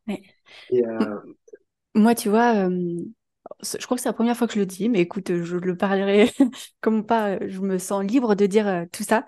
Mais c'est vrai que moi, plus je grandis, on va dire, plus j'expérimente, plus j'ai l'impression que ce qui manque dans ce monde, c'est vraiment le manque d'amour. Et en fait, c'est euh, avant, je disais, euh, avant d'être naturopathe, je voulais réparer les cœurs. Parce que, en fait, je pense qu'à partir de, ce moment-là, à partir du moment où on cache un petit peu les blessures, où on s'aime un petit peu plus, on peut plus facilement aimer l'autre et le corps sera en bien meilleure santé. Donc, indirectement, le point final, en tant que naturopathe, j'aimerais bien quand même réussir à réparer un petit peu les cœurs en se disant, mais en fait, juste aime-toi. Ça va bien se passer parce que, comme tu le dis, des fois, j'ai en consultation des gens qui parlent d'une violence envers eux-mêmes. Je dis, mais est-ce que tu, enfin, est-ce que tu dirais juste ça à tes meilleurs amis? Non. Alors arrête en fait de te bâcher comme ça en permanence. Et c'est ton corps, il, a toutes ces infos toute la journée. Tu m'étonnes qu'il soit pas bien. Et je pense que c'est là la base d'un du problème. C'est vraiment le manque d'amour parce qu'on en a peut-être pas reçu, parce que euh, peu importe. Mais euh, vraiment, le jour où on arrivera un petit peu plus à s'aimer, bah, je pense que ça ira déjà aussi bien physique que mentalement. Ça ira quand même beaucoup mieux. Ça me fait énormément vibrer ce que tu dis parce que mais moi je pense que être naturopathe, à terme, dans la vision en fait traditionnelle, et j'en parlais avec un, vieux naturo, en fait, on, en fait, la plupart de mes étudiants naturaux connaissent pas trop les origines de la naturopathie. Euh, on parle des origines grecques, on parle de l'origine des hygiénistes du 19e, mais on parle jamais euh, des, guérisseurs et des, purs guérisseurs, très holistiques, celtes ou autres. Dans la tradition même d'un mec qui parle beaucoup de ça, c'est Edgar Cayce. Euh, c'est très particulier que j'en parle, mais nous, on vient de là, la tradition naturo. Et, ces traditions-là, si on remonte, c'est les soins enseignants. Ça veut dire que la naturo, en fait, c'est le penchant matériel de soins qu'on faisait euh, donc euh, il y a plus de 2000 ans autour euh, de la mer Morte et de la Méditerranée. Et eux, ils, ils, tiennent leur tradition des hauts égyptiens et de ceux qui étaient là avant. Et en fait, cette tradition-là, c'est une tradition de médecine du cœur on appelle l'anata. Et cette tradition du cœur, c'est ce qu'on fait. Nous, on le fait sur le plan matériel, essentiellement naturaux. Il y a des naturaux comme moi ou comme toi ou comme d'autres qui vont aller plus, effectivement, sur les champs émotionnels ou énergétiques. Mais nous, de base, notre âme, elle est émotionnelle. Et euh, elle est sur le cœur. C'est ouvrir le cœur.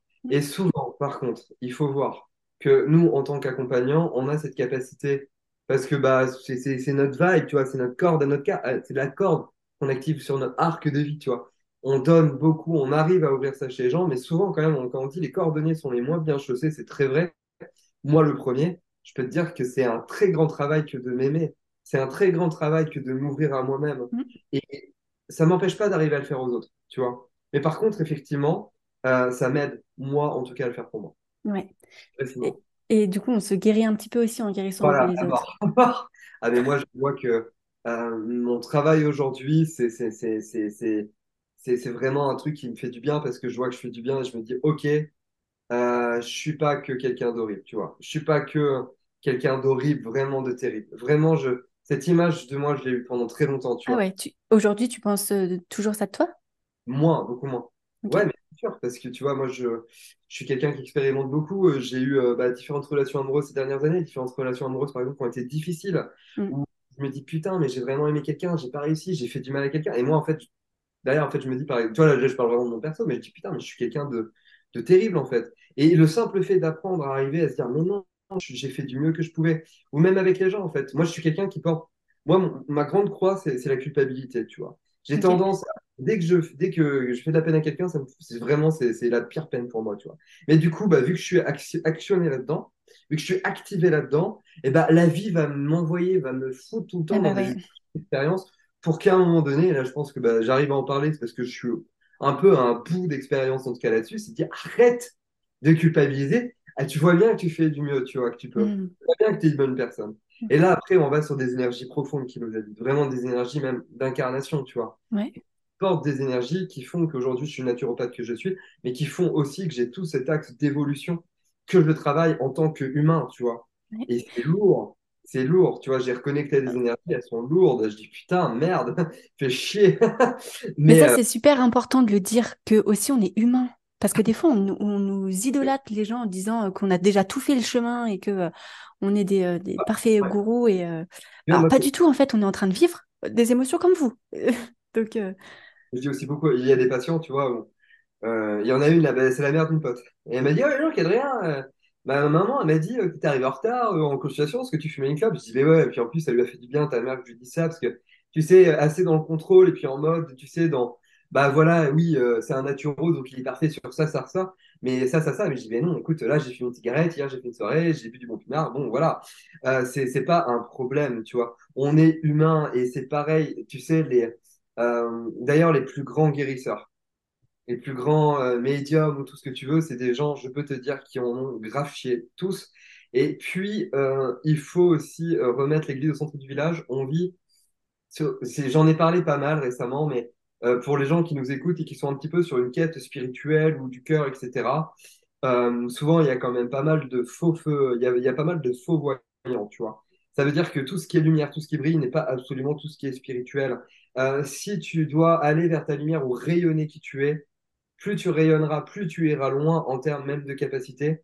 Dans cet axe-là, plus de l'autre côté, dans tes profondeurs, il y a de la merde. Ces deux axes vont ensemble, c'est l'équilibre. On ne peut pas aller haut en termes d'énergie si on ne va pas bas dans nos profondeurs. Ça ne veut pas dire euh, je vais buter des gens, tu vois. Ça veut dire en fait j'accepte toutes les parts en moi. Il y a des gens qui ont vraiment des, des émotions noires et profondes en eux. Tu vois, je dis mais en fait ça pour ta guérison c'est un... moi ce que moi je les vois très bien en consultation. On peut pas on peut pas me mentir là-dessus. Donc je je vais pas directement en parler, tu vois, parce que là les gens ils vont se barrer, ils vont se dire il est totalement taré, tu vois. Ou pareil les traumas des gens. Quand j'accompagne des femmes qui ont été euh, par exemple agressées, qui ont été euh, violées ou des jeunes hommes, je vais pas en parler tout de suite. Mais à un moment donné, si parfois c'est guéri, donc j'ai pas besoin d'en parler. Mm. Et parfois, en fait, je sens que c'est un axe central dans la guérison de la personne et de sa reconnaissance à elle-même. Et du coup, bah, ça, c'est quelque chose de dur dans nos racines, dans nos profondeurs. Tu vois, ce truc-là. Mm. Mais le fait d'arriver à le lever, d'arriver à en parler, d'arriver à le refaire circuler, ça va tout changer, tu vois. Et puis, si tu arrives vraiment à accepter ces parts-là, et puis il y a des gens, tu vois, euh, j'accompagne par exemple, moi, je sais pas, euh, il y a des hommes en ce moment que j'accompagne, c'est pour ça que je te dis vraiment, il y a un sacré dévoiement dans notre société. Et moi, je l'ai été hein, il y a plusieurs années, c'est des masturbateurs compulsifs. Tu vois, là, vraiment, on y va, je parle de choses. Et je dis, putain, mais tu te rends pas compte à quel point tu es conditionné pour aller vers ça. Parce que, en fait, tu vois, c'est des shoots d'hormones en permanence pour un homme. Mais regarde, en fait, ce que tu regardes, tu vois, aujourd'hui. Regarde les, les, les, tu vois, je leur fais prendre conscience de ce qu'ils vont regarder et à quel point ça va les impacter énergétiquement. Mais ça, c'est du profond, tu vois, c'est dans les racines. Et je dis, si tu acceptes ça, accepte-le, tu vois. Et si tu arrives vraiment à en parler avec moi, déjà, c'est cool. Et puis avec d'autres, ce serait encore mieux. Et puis que tu arrives à, entre guillemets, parce qu'il y a une notion de pardon, parce que souvent, quand tu es un homme et que tu te masturbes, sur, je sais pas, un, film de cul derrière, tu culpabilises de dingue. Je te jure, c'est un truc de ouf. Mais tu sais le nombre d'hommes qui sont là-dedans. J'ai une de mes meilleures potes, elle belle comme un cœur, et elle me racontait qu'un de ses ex était un masturbateur compulsif et qu'il, en fait, n'avait plus aucune énergie pour elle, tu vois. Mais là, on n'honore plus du tout la vie. Donc là, il y a un dévoiement d'énergie tellement fort qu'à un moment donné, t'inquiète pas, que la vie va te mettre sur un champ d'expérience dur pour te recalibrer. Là, il n'y aura pas le choix. Et en fait, si tu veux, le fait d'accepter ces parts d'ombre, entre guillemets, ça pour un homme, c'est une part d'ombre, et eh ben, ça te permet aussi d'aller plus dans ta lumière. D'aller plus dans, ta joie. Et donc, si bah, plus dans tout ça, tu peux aller plus facilement dans ta santé et dans ta guérison. Ouais, c'est hyper important. Et je parle de ça, tu vois, je parle de sujets qui peuvent être inconfortables parfois à entendre parce que y a, ça, ça, touche énormément de gens, hommes comme femmes d'ailleurs. Je dis hommes, mais je pourrais dire femmes, hein. attention. Et, euh, et en fait, c'est hyper important parce que là, on est dans le pur jus de la santé. Euh, c'est le pur jus, c'est qui on est vraiment. Et tu vois, pour reprendre, ensuite, euh, pour reprendre euh, les mots d'une amie que j'ai qui est 76 ans, qui est une, une guérisseuse qu'on connaît uniquement de bouche à oreille, qui est absolument exceptionnelle elle me dit, mais attends, on est sur une planète, entre guillemets, karmique, on est sur une planète merdique. On est merdique en tant qu'être humain, c'est OK. C'est normal. On n'est pas que par la perfection, on la retrouve dans tout ça. Le fait de l'intégrer, le fait de l'accepter, le fait de l'honorer, en fait, ça nous aide à aller dans le bon sens, tu vois. Aujourd'hui, la société, elle nous pousse vraiment euh, sur euh, euh, effectivement une déconnexion totale, pour reprendre tes mots, de notre conscience, en fait. C'est tu vois, en fait, d'un côté, il y a notre intuition, et puis plus loin, il y a notre conscience. Mm. Mais si on est déconnecté de notre intuition, pas loin, on est déconnecté de notre conscience.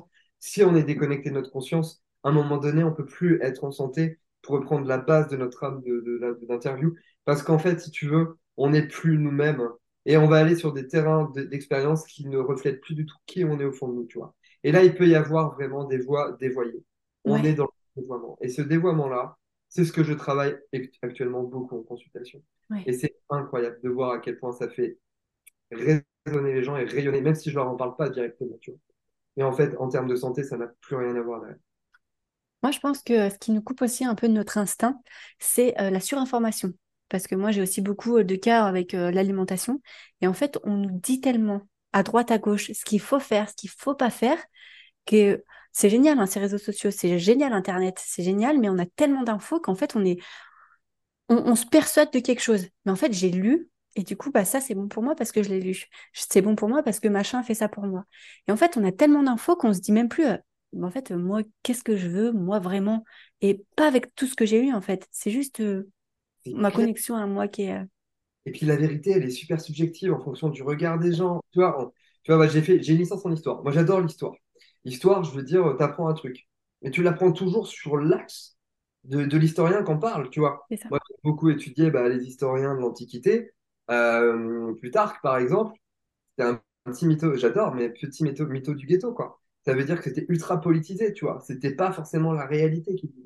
Pas totalement, il y a 80% de réalité, 20% de fake, tu vois. Et euh, c'est hyper important. Et puis de toute façon, tu vois, pour reprendre les mots d'Isabelle Hercelin, Isabelle Hercelin, c'est une hygiéniste plus plus plus en France euh, qui euh, est sur la, la voie qu'on appelle un peu de l'alchimisation. Ça veut dire qu'elle est très, elle est, elle est, elle est, pranique, tu vois. et il y a beaucoup de gens qui le disent, c'est pas vrai. Elle, clairement, ouais, tu vois, c'est assez dingue, tu vois. Et même en pranique, en gros, c'est ceux qui bouffent de l'azote, donc ils arrêtent de bouffer, quoi. Quand j'étais en école naturelle, j'avais sorti deux études indiennes des, scientifiques indiens, ils ont chopé des praniques dans la forêt, donc des, des, philosophes, des sages indiens, entre guillemets. Il y en a un, effectivement, c'était trois semaines ou quatre semaines.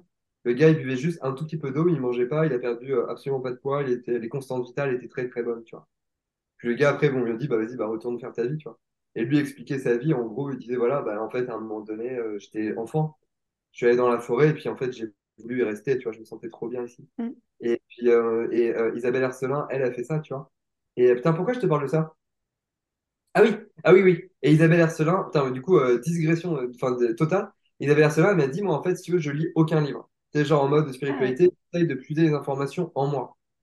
Et euh, c'est là, moi, à l'époque, tu vois, j'étais à lire des 5 bouquins par, par mois. en mode, je lisais tout ce qui passait, je me documentais à mort, aussi bien en médecine naturelle qu'en spiritualité, c'était hyper important. Et j'avais besoin de nourrir cet aspect de ma vie, mais aujourd'hui, je comprends ce qu'elle dit parce qu'effectivement, euh, on a un savoir immémorial auquel on peut avoir accès si on se connecte profondément à soi. Ça demande grave du boulot, mais c'est possible. Et euh, ensuite, en tout cas, dans tous les cas, plus on se connecte à soi et plus les informations qu'on va lire aussi, il y en a certaines qui vont vibrer très fort. Donc, euh, on va pouvoir les acquérir, tu vois, en nous. Et puis d'autres, elles vont pas du tout nous parler. Ça va pas du tout vibrer, on va se dire, voilà, ça va pas du tout, tu vois.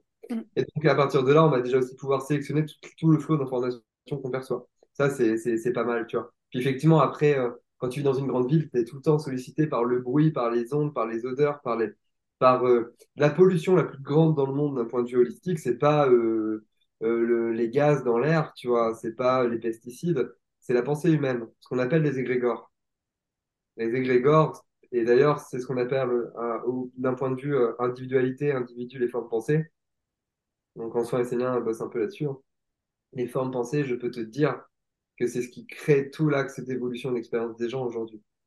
Et vraiment, si quelqu'un se dit, moi, en fait, euh, je suis par exemple, je ne suis pas capable d'arriver à faire ça, bah, tu es sûr que tu n'arriveras pas à faire ça.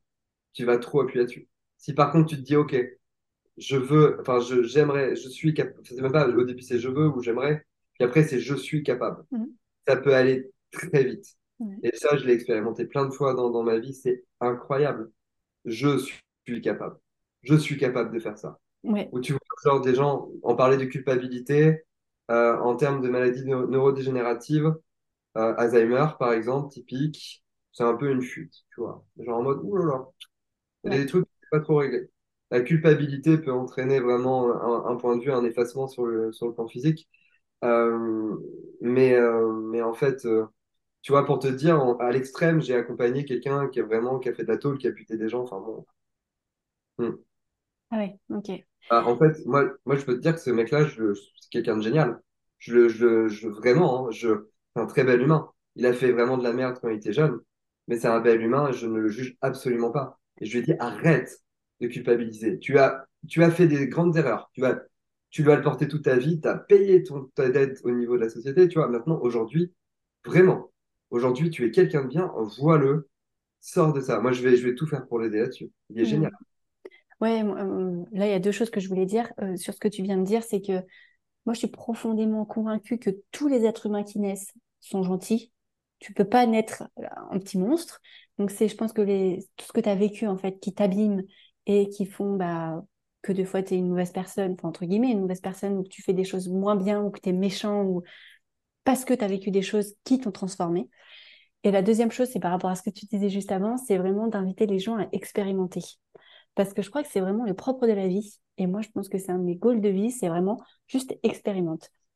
Ouais. J'adore lire, ok, mais j'aime bien aussi vivre, enfin, voir comment ça fait sur moi. Et ça revient un petit peu de ce qu'on disait aussi tout à l'heure, c'est ne croyez pas ce qu'on vous dit en fait. Et faites-le. Et vous verrez bien en fait. Et c'est les plus belles leçons de vie. Vous apprendrez sur vous, vous apprendrez sur la vie de manière générale. et vous savez ce qui vous correspond et la santé, elle sera, elle sera derrière, quoi.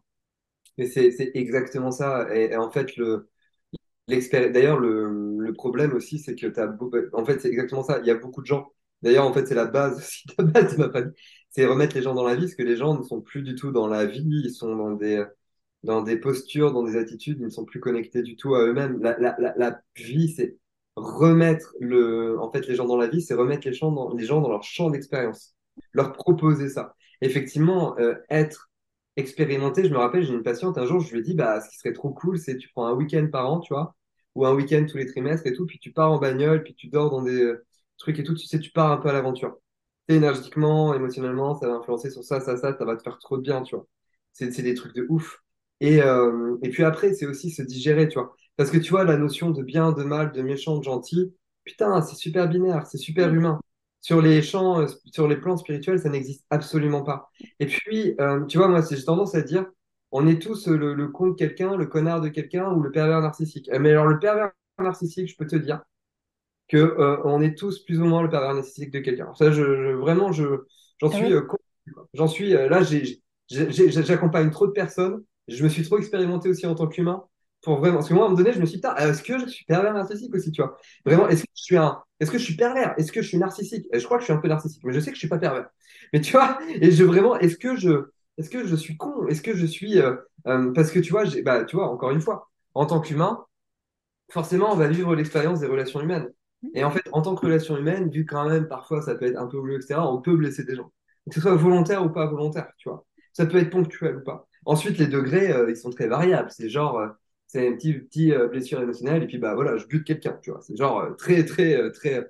Donc, as le premier, deuxième, centième degré, quoi. Mais par contre, dans ce champ d'expérience-là aussi, tu, tu, tu, vas expérimenter différents types d'expériences sur différents types de, regards. Tu vas blesser, tu vas te faire blesser, etc. Je parle beaucoup de ça parce que c'est quelque chose vraiment que j'ai vécu dans ma vie, de blesser des gens et pas forcément de manière volontaire, et puis d'avoir été blessé.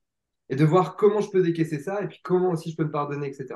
Ça, c'est hyper important. Parce qu'en tant que qualité d'être humain, tu vois, en tant que qualité de, je sais pas, de thérapeute d'humain, de, vraiment, c'est, ça va, ça, c'est, pour moi, c'est la base de ma santé, c'est la base de mon énergie, tu vois. Et euh, parce que je pense que pendant très longtemps, j'étais quelqu'un de très dur, tu vois. Là, j'apprends vraiment, quand je te parle de douceur, en fait, c'est que j'en parle pour moi. Quand j'en parle à mes patients, quand j'expérimente avec mes patients, c'est avant tout pour moi, tu vois. Mm. C'est vraiment un champ d'expérience très fort. Mais, euh, mais ensuite, sur, les, sur le bien, sur le mal, etc., j'essaye de rassurer aussi pas mal les gens parce que c'est très subjectif, mm. c'est très subjectif, c'est très intemporel. Et puis, euh, tu as le côté très euh, en mode, euh, en fait, oui, bah oui, je sais pas, là, par exemple, tu vois, là, moi, il y, a ma copine, par exemple, elle a un pote, et putain, il a, il a tué quelqu'un, genre quand il était gosse. Mais genre, vraiment, quand il était jeune conducteur, il, a tué quelqu'un sur la route. Genre, va vivre avec ça, tu vois. Mais en même temps, tu vois, tu as, as, le droit aussi de te pardonner. C'est ça, c'est ça que je voulais dire depuis tout à l'heure. En fait. Mm. C'était en fait, les gens ont le droit de se pardonner et euh, ils ont le droit d'être heureux. Et effectivement, alors par contre, je vais juste nuancer un petit peu. Effectivement, je pense qu'on est tous humains et ça veut dire aussi bien sur nos facettes positives que merdiques. Après, effectivement, notre environnement de vie va appuyer plus sur l'une ou sur l'autre. Euh, tu as effectivement des gens euh, qui, bah, par exemple, qui sont extrêmement fermés parce qu'ils ont vécu des traumas ou des blocages ou des gens qui vont créer de la violence dans leur vie parce qu'en fait, ils ont tellement bouffé la violence toute leur enfance bah, que malheureusement, ils reproduisent. Mais par contre, une fois que bah, nous, euh, bon, quand tu arrives à ce niveau-là, c'est souvent, nous, on les a pas en consultation. Nous, on a souvent ceux qui ont été blessés, pas ceux qui blessent. Mm. Ça m'arrive hein, de plus en plus. Moi, j'ai envie d'accompagner des gens comme ça qui blessent parce que je, je, sais que dans mon énergie, je peux les aider. Mm. Et ça, c'est vraiment, euh, c'est génial de voir ça. On est tous humains, on avance tous ensemble. Tu vois, c'est hyper important. Et, euh, et généralement, c'est Là, on est vraiment sur la condition de la qualité humaine. Voilà. Mais tu as complètement raison hein, de dire que dans la guérison, il y a aussi l'entourage. Et moi, c'est vrai que je le vis de plus en plus et je pense qu'il y a des cycles aussi de vie où on est plus proche de certaines personnes, où euh, elles nous apportent plus ou moins des choses. Et c'est OK. Là, j'accompagne aussi une personne qui a beaucoup de mal avec une relation toxique, mais c'est OK aussi de couper les liens en fait. Et c'est pas parce que cette personne nous a apporté euh, des choses bien il y a dix ans que on doit toujours la garder si aujourd'hui c'est difficile en fait. Et, et je pense que des fois, ouais, on est un peu trop. Euh, bah, peut-être le changement, pareil, on a un peu du mal à, couper les, ponts. Mais c'est vrai que l'extérieur, bah, en fait, si ça ne nous convient pas, c'est OK. En fait, on n'est pas lié, euh, même si c'est des liens de sang d'ailleurs, on n'est lié à personne et on, peut faire euh, ce qu'on veut, ah, comme on veut. Quoi. Dans le lien de sang, tu as Anne Carméré qui en parle beaucoup, tu vois, qui a une indépendance totale vis-à-vis de ça et qui est assez. et qui est quelqu'un, je trouve, de formidablement accompli mm. dans, dans, sa vie aujourd'hui, qui, qui, est une ancienne naturopathe, qui est coach aujourd'hui, vraiment extraordinairement ouais, bienveillante, énergie. Et, dans le, et tu vois, même aussi, moi, je dis souvent, et ça, je l'ai vraiment, je l'ai expérimenté aussi pour moi. Je me suis vu être, par exemple, très toxique dans des euh, situations et des relations particulières, tu vois.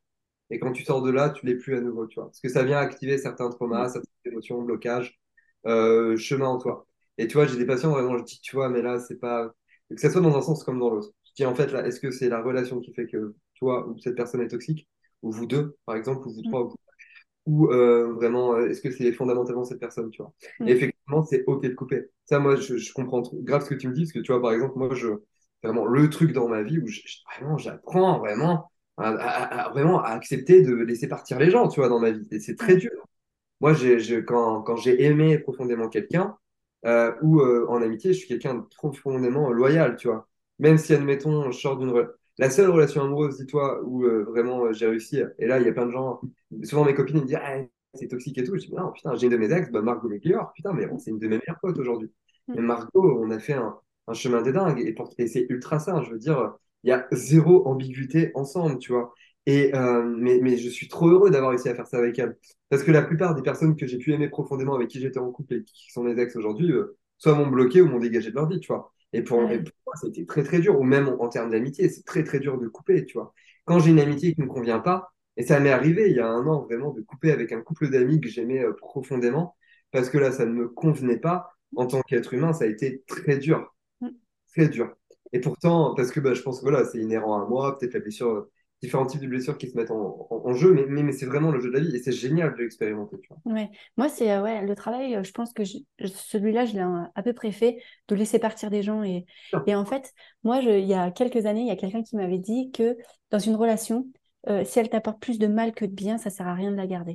J'ai toujours ça dans la tête, en fait, de me dire, OK, les personnes qui m'entourent, est-ce qu'elles me font autant de bien qu'elles me font plus de bien que de mal finalement? Et si c'est OK, bah, en fait, tu le gardes. Et si tu arrives, justement, tu dépasses ce truc en disant, mais en fait, euh, bah, ça me fait du mal. Et ben, j'ai pas envie d'être avec ces personnes. Et inversement, tu vois, si cette personne te dit, bah, en fait, là, tu m'apportes plus grand chose, en fait, Margot, j'ai plus forcément envie de te fréquenter. Il faut aussi respecter ça. Et c'est quelque chose que j'ai aussi appris en disant, bah, en fait, euh, voilà, si la relation, c'est plus donnant-donnant et, ah, et je te porte plus, bah, c'est OK. En fait, on a déjà fait ce bout de chemin ensemble et je suis super contente d'avoir fait ce bout de chemin avec toi. Mais là, aujourd'hui, ça coïncide plus et c'est pas grave. Ça ça va pas euh, enfin, tâcher tous les moments qu'on a passés, toute la relation qu'on a eue. C'est qu'aujourd'hui, c'est plus le cas et c'est OK. C'est ouf ce que tu dis, mais ouais, je suis grave d'accord. Et puis ce qui est intéressant avec la vie, bah, du haut de mes 32 ans, moi j'ai bien vu qu'il y a des gens qui partent de notre vie et puis qui reviennent. Mais c'est ça. Et puis des fois, parce qu'en fait, c'est normal. Des, on, est, on est des êtres cycliques, donc il y a des moments, en fait, où on n'est plus du tout. Euh, en fait, on aime la personne, par exemple, mais on n'est plus connecté sur les mêmes choses. Donc, naturellement, mais en fait, le lien, il va être un peu moins profond, même s'il y a de la profondeur, moins, euh, il y aura moins d'échanges, etc. C'est normal, tu vois. Et puis, après, ça peut revenir. Et puis, à chaque fois que tu as quelqu'un qui part de ton environnement, ben, c'est une énergie en moins. Donc, il y a une autre personne qui va pouvoir rentrer. Donc, c'est génial. Donc, ça nous permet vraiment de pouvoir aussi. Euh, moi, je me rappelle, quand je suis arrivé en école naturo, ça a été donc. Parce que ça, j'en ai pas du tout parlé, du coup. Euh, on a le temps encore un petit peu. Mais vas-y. en fait, pour rebondir sur tout ce qui était émotionnel, spirituel ou énergétique, ce qui m'a éveillé le plus, c'est la souffrance. C'est-à-dire que dans la souffrance, j'ai commencé à déconstruire toute la perception que j'avais de la société, de la vie, etc. Et puis, bah, j'ai eu la chance, dans la souffrance, de vivre des expériences particulières. Et en vivant tout ça, en fait, je me suis déconnecté d'à peu près 95% de mes potes à l'époque. Et vraiment, je me suis retrouvé presque seul. Mais j'ai gardé mes, mes meilleurs potes, mes plus vieux potes qui, eux me jugeaient pas, tu vois, et en fait, étaient vraiment dans un amour, tu sentais, enfin voilà, on t'aime, tu vois, on comprend pas tout ce que tu fais et tout, mais en fait, on est là, on te soutient. Énorme. Mais par contre, aussi pour me protéger, même des gens qui me faisaient pas de mal, mais énergétiquement, je me sentais pas, tu vois. Mm. Je me suis totalement éloigné et ça a été euh, très libérateur et ça a permis dans les années qui ont suivi bah, d'avoir d'autres personnes qui rentrent dans mon giron, tu vois. Et ça, ça a été génial parce que là, moi, mes, mes, mes nouveaux potes, on va dire des sept dernières années, tu vois, c'est des gens avec qui je suis ultra connecté sur les valeurs, sur la conscience, sur, euh, la, vision de la vie, etc. Tu vois, c'est énorme. Et pour, euh, pour continuer un petit peu sur ça, moi, ce que j'aime bien aussi dire, si jamais ça peut t'aider, si ça peut aider les auditeurs, euh, personne n'appartient à personne. C'est-à-dire que euh, on n'a pas à garder les gens près de soi et ils n'ont pas à nous tenir. Hein? Non, non, je te dis aussi un peu quand même les gens. oui, tu vois, et je pense que ça aide aussi énormément quand dans cette relation à l'autre de se dire en fait tu m'appartiens pas et même en amour, même si mon copain n'aime pas trop que je dise ça, mais c'est vrai que personne n'appartient à personne en fait. Et si vous voulez partir, revenir, etc. Mais en fait tu m'appartiens pas, t'es pas à moi. Donc fais ta vie, chacun fait sa vie. Avec, une de mes ex, c'était la relation la plus fusionnelle, passionnelle et du coup toxique aussi. On était là nous à fond en mode tu m'appartiens, je t'appartiens. Tu vois, c'était vraiment euh, Genre, euh, t'es mon sang, quoi. Et euh, non, en fait, euh, là, en fait, il faut remettre un peu, bah, encore une fois, l'église au centre du village. Et d'ailleurs, dans les relations amicales ou amoureuses, on n'a pas intérêt à être là-dedans parce que ça va tout de suite aller. c'est, ça va entraîner de la fusion, cette histoire, et puis après, ce sera, ce sera compliqué, tu vois. Mm. Et t'as vraiment, non, mais c'est vrai que, le... en fait, la santé, moi, je crois qu'au travers de notre interview, là, ce qu'on est en train de dire tous les deux, c'est que, en fait, c'est une relation aussi beaucoup à soi et puis en termes d'intégrité et d'expérience, tu vois, mm. et euh, d'honnêteté vis-à-vis de soi. Et ça, ça entraîne un équilibre qui entraîne la santé. La, la, santé, moi, j'amène les gens que j'accompagne finalement à un point d'expérience où, euh, oui, l'hygiène de vie, ça va soutenir. Ah, bah oui, l'alimentation, les oligo-éléments, ça soutient, ça fait du bien. Oh, bah oui, les jeunes, les jeunes, les purges, ça fait vraiment du bien, ça aide. Mais la vraie santé, généralement, et pour reprendre Léo, les mots de Mao Brut, euh, qui est un influenceur d'Insta, ah, alimentation ancestrale qui est génial, c'est un super voyageur et tout, moi il me fait kiffer Mao. Euh, Mao il dit en fait moi j'ai retrouvé la santé quand j'ai arrêté de la chercher. Mais en fait ça résume. C'est ça. C'est exactement ça. Mm. Et moi je mais la santé tu la trouves quand tu te lâches, quand mm, tu te lâches. La grappe. Tu te lâches la grappe. Alors évidemment euh, c'est pas genre en mode je me lâche la grappe et je vais picoler tous les soirs, je me fais McDo tous les soirs. C'est je me la grappe, je me lâche la grappe en amour avec moi-même quand même. Mm. C'est important. Et euh, et puis après, l'amour envers soi-même, il se développe justement progressivement quand on prend confiance en soi et puis quand on prend le temps de se découvrir. Mm. Tu vois, je, voyais l'interview d'une meuf qui a fait l'école à la maison. Et là, genre, elle, est, euh, elle a un super table dans sa vie, elle a cartonné et tout. Euh. Je dis, mais moi, en fait, mais, quand je faisais l'école à la maison, je passais la majorité de ma vie à rien faire. Et je culpabilisais pas, j'étais bien. Mm. Mais en fait, tout ce temps où j'ai rien fait, tu vois, genre physiquement, matériellement, mais ce temps-là, en fait, mais mon esprit vagabondait, en fait mon esprit se construisait, je développais des axes de compréhension, d'expérience de la vie sur d'autres plans. Et, euh, mais, c'est ce qui a permis aussi à ma, conscience d'émerger, et puis, et puis j'ai pris le temps de me découvrir. Et aujourd'hui, dans, à l'école, des, des gamins, ils vont à l'école. Et ils ont plus le temps, en fait, le temps est tout le temps meublé. Mmh. Mais moi, j'adore rien foutre. Tu vois, là, là, j'ai, bon, aussi, du coup, là, j'ai pris pas mal d'urgence, mais normalement, cette semaine, j'avais zéro consulte. en vrai, je dois en avoir 3-4, euh, donc vraiment euh, très smooth, quoi. Et, euh, mais du coup, il y a, y, a, des jours où je vais rien foutre. Je vais aller en bord de Loire, dans des endroits où il y aura personne, je vais me foutre à poil, puis je vais rien foutre. Hmm. Vraiment, mais je vais me poser toute la journée, je vais même pas lire. Je vais rien foutre. Juste regarder la nature. Ouais. Et ça, c'est euh, aussi pour un petit peu clôturer tout ça.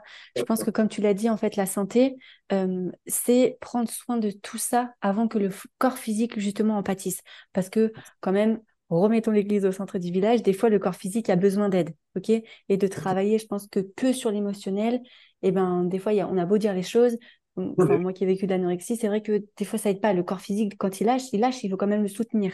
Mais en fait, il y a deux choses. Euh, soit on agit avant, en fait, que ça lâche et qu'on travaille sur tout cet émotionnel et sur tout ça. Et à partir du moment où on a franchi un peu la ligne de non-retour, ok, on répare le corps physique, mais si on veut encore aller plus loin et ancrer tout ça, c'est vraiment aussi de travailler sur ce côté émotionnel et bah, ça prend du temps, encore une fois. Mais... Là, on le voit pas parce que du coup, ce sera, enfin, il y aura pas la vidéo, j'imagine. Il n'y a pas de vidéo.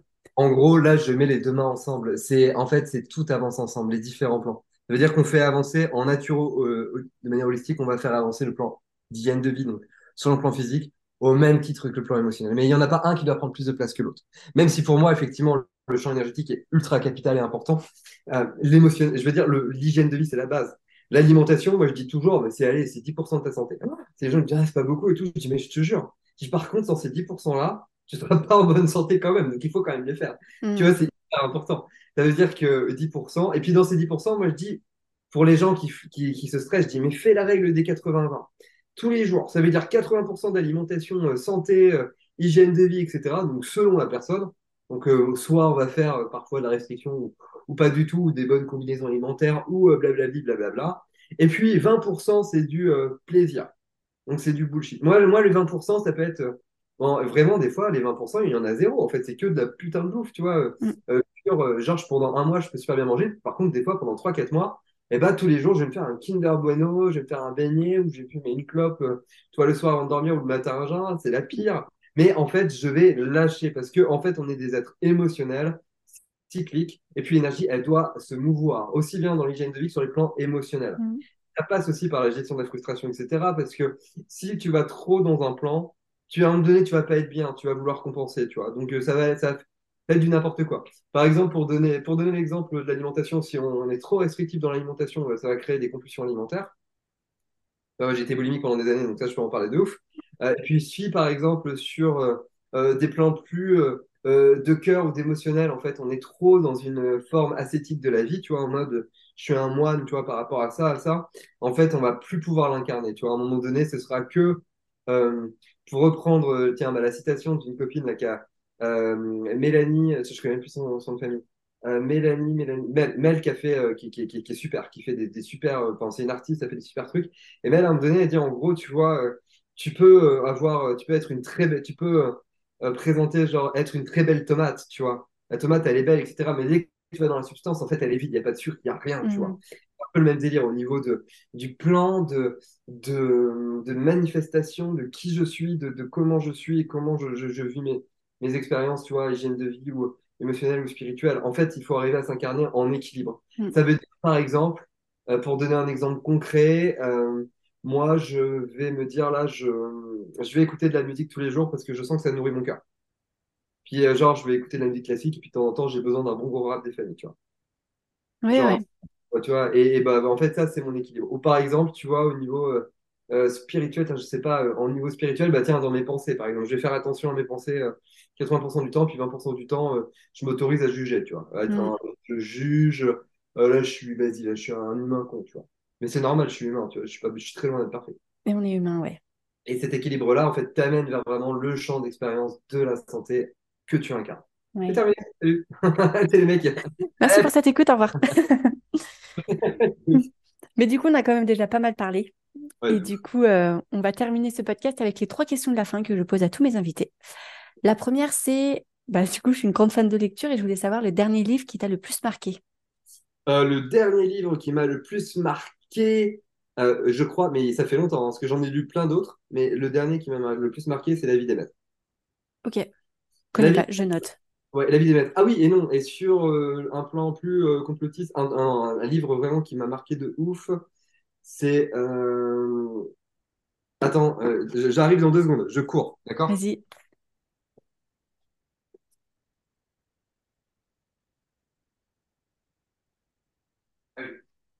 C'est Race humaine, lève-toi de David Icke. Très complotiste. Race Alors, humaine? Lève-toi de Ok. David Icke. Très, très complotiste. Mais alors lui, oui, c'est clair qu'il m'a vraiment retourné dans tous les sens. Ok, je note. La deuxième question, c'est est-ce que tu as une personne qui t'inspire? Ouais, il y en a plein. Mais je dirais... euh, Ah, il y en a vraiment plein. C'est très, très dur. C'est dur. Ah, je dirais, en vrai, si on reste sur le champ de la naturopathie, euh, bah, évidemment, Jade Alec. Ouais, j'ai lu que tu étais pas mal. Euh, Ouais, Jade, qui est, qui ma mentor, qui est quelqu'un que j'aime euh, profondément, qui est, qui est une humaine. Et donc, pour les gens qui la connaissent pas, elle est euh, méde- prof de, enfin, elle est docteur en médecine, anthropologue et naturopathe. Elle a voyagé dans le monde entier, elle a regardé comment les peuples traditionnels se soignent. Et c'est la, per- c'est la personne qui pratique la naturopathie la plus humaniste que je connaisse. Et c'est vraiment, j'essaye d'aller sur, ça- sur cette trace. C'est vraiment dans le courant humaniste, la philosophie hein, humaniste, la philosophie des Lumières, c'est vraiment, Jade Allègre l'incarne à 10 000%. ok. Ah Ouais, ouais, je suis un petit peu euh, ses travaux. ah ouais. Mm. Eh bien, il a, euh, je pense que là, en gros, euh, voilà, hein, elle va peut-être durer encore 10-15 ans, notre Jade, tu vois, mais elle est, euh, super âgée. Elle, est, c'est incroyable hein, ce qu'elle arrive à faire encore. Et elle a vraiment, elle, fait pas mal de stages encore. Moi, j'essaye de la pousser au cul pour qu'elle fasse un, bouquin qui retrace son expérience de vie et puis les différents outils en termes d'hygiène de vie qu'elle utilise. Elle parle aussi beaucoup d'Amaroli. Bon, là, on n'aura pas le temps d'en parler, mais moi, que j'ai pratiqué pas mal et que, qui est vraiment un outil extrêmement, extrêmement intéressant, mais très décrié, évidemment. Euh, voilà, j'essaye. Et à chaque fois que je lui propose, elle me dit Bah oui, bah sinon, il faudrait que je vienne vivre 2-3 mois chez toi. Je dis Putain, Jade, je vais pas te taper. À... pas... C'est long, 3 mois quand même. Peut-être pas non plus. Voilà, yes. ouais, Ok. Et la dernière question, c'est est-ce que tu as un mantra ou une phrase que tu te répètes un petit peu tous les jours qui euh, dicte euh, Bah, en fait, il y en a beaucoup et c'est très, très variable. Mais là, je vais prendre vite fait Insta. Il y en a un, en fait, vraiment que je me récite tous les jours, c'est enfin, genre, euh, genre, je m'aime, tu vois. C'est genre, je m'aime, je m'aime, je m'aime, je m'aime, je m'aime. C'est vraiment, en termes de même de, de high vibe, tu vois, c'est ça m'aide, tu vois, dans les consultations. Ça augmente Ouais, c'est ce dont on disait tout à l'heure, hein, s'aimer. C'est s'aimer. Et du coup, si je reprends un petit peu plus loin, une citation qui m'a vraiment euh, énormément touché.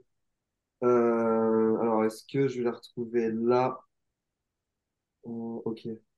Tac, citation, citation. Euh, ok, ouais, c'est ça. Parfois, quand tu es dans un endroit sombre, tu penses avoir été enterré, mais en réalité, tu as été planté. Ah, j'adore. Et ça, en fait, en termes de, santé d'un point de vue ultra large, c'est incroyable. Parce qu'il y a des gens, effectivement, tu sais, par exemple, des gens qui ont un cancer qui viennent me voir. Eux, pour eux, c'est bon, c'est fini, tu vois. Mm. Alors qu'en fait, pas du tout, c'est le début d'une nouvelle vie. Et le cancer, sans langage des oiseaux, c'est quand ça sert. Et ce quand ça sert, c'est justement là, il y a une prise de conscience au travers de la souffrance et de la maladie. Et à partir de là, une fois que c'est réglé, il n'y a plus de problème. Quoi. J'adore. Ok, je note elle aussi. Super. Eh bien, écoute, on a terminé cette interview. Merci beaucoup. Ça a été très riche. c'est parti dans tous les sens comme j'avais prévu, mais j'adore. Donc, merci beaucoup. C'est ultra cool, je te remercie de ouf. Euh, de mon côté, moi, c'est la première fois que je fais une interview où je me dévoile autant. je te jure. Génial. adoré ton énergie, c'était trop, trop cool. Quoi. Eh ben, merci, ouais, j'ai adoré aussi. Ravi d'avoir fait tout ça. Eh ben, très bonne journée à tous. Et puis, on vous dit à très bientôt. Ah, euh, gros bisous tout le monde. Salut. Merci à vous d'avoir écouté cet épisode jusqu'au bout. J'espère de tout cœur qu'il vous a plu. Si vous voulez me soutenir, n'hésitez pas à mettre des petites notes ou une petite étoile sur l'application de votre choix. Et si vous voulez en faire un petit peu plus, n'hésitez pas à participer à ma campagne Tipeee. C'est la seule façon que j'ai pour financer ce podcast et pour pouvoir le continuer le plus longtemps possible. Alors merci du fond du cœur. Tous les dons sont les bienvenus et ça me va droit au cœur. Je vous souhaite une très belle journée.